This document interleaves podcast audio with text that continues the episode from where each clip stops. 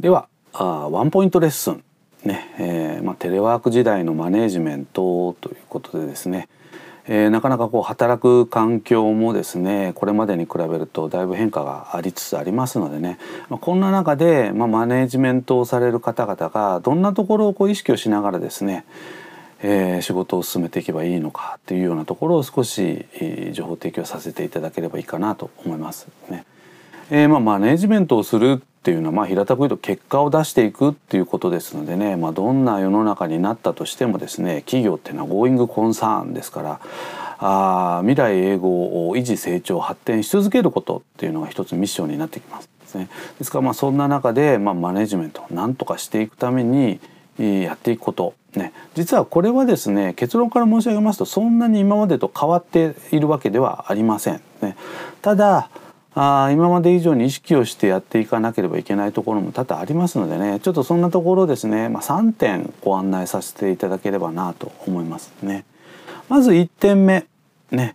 えー、マネジメントサイクル、ね、プランドゥチェック。計画を立てて、まあ、進捗を管理をして最終的にま評価、ね、次につなげるっていうこれまあ一般的にマネジメントサイクルって言いますけども。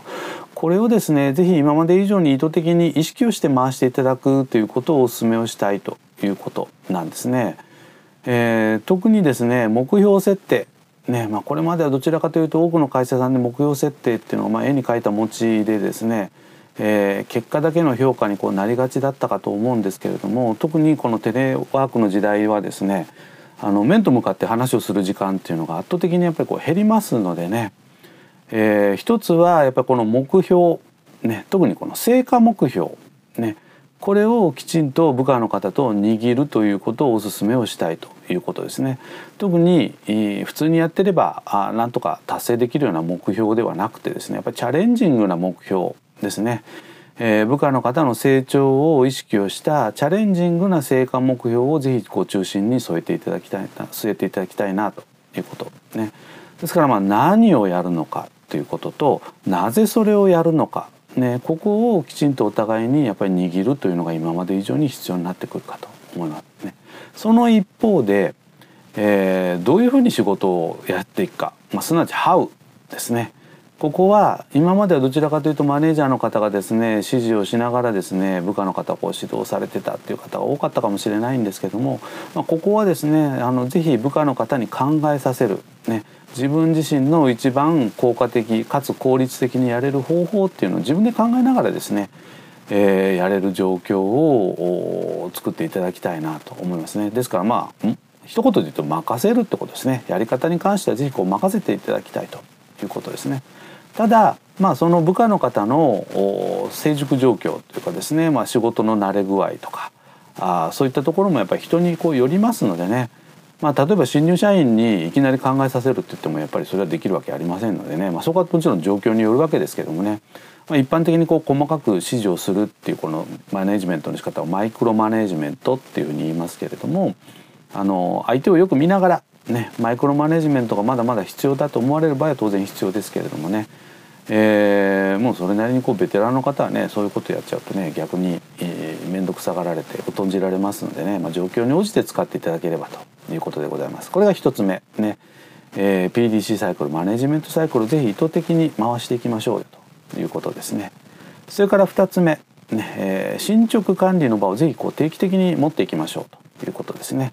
えー、テレワークが浸透してまいりますと本当に、面と向かって顔を合わせる機会っていうのが減りますのでやっぱり意識的にですね、えー、進捗管理、まあ、平たく言うとワンオンワンのミーティングの場ですけれどもこれをやっぱり持っていかなきゃいけないですよね。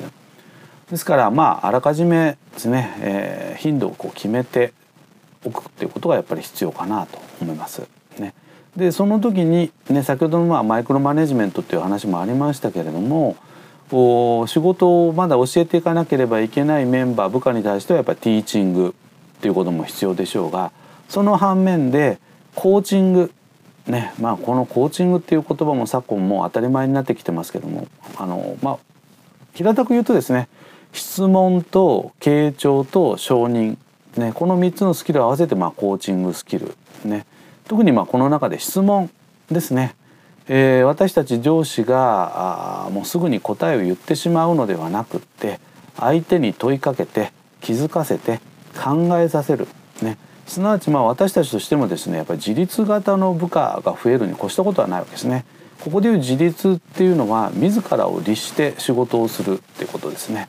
自分で考えて自分で成長を望んで仕事をしていく部下ですねこういった方が1人でも2人でも多く増えてくれば私たち楽になりますのでねそのためにはやっぱり日頃からですねやっぱりこのコーチングのスキルっていうのはぜひ皆様にこうブラッシュアップをこうしていただきたいかなというふうに思いますね。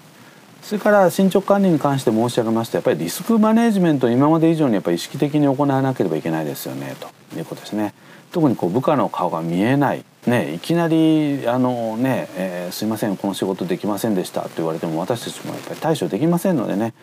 えー、やっぱり厳しそうな局面っていうのはやっぱり早め早めにアラートを出してもらうっていうことが特に今の時代必要なんだろうなというふうに思います。これが2点目、ね、進捗管理の場を定期的に持ちましょうよ。ということです。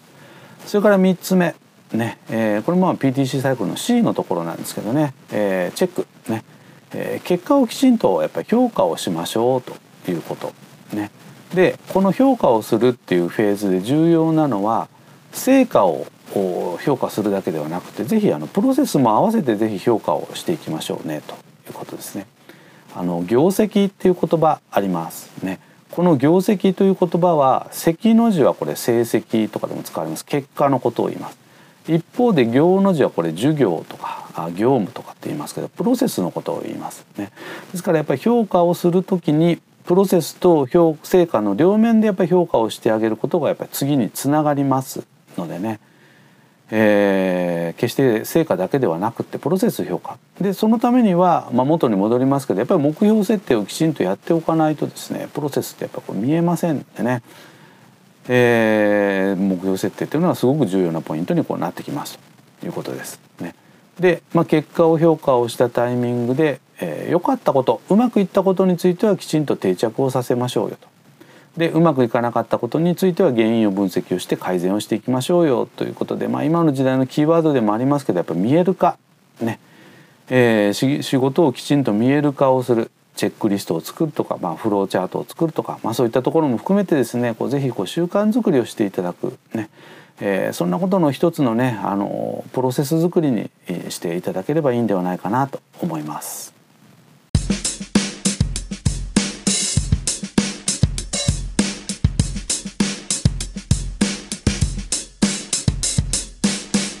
Oh, thank you.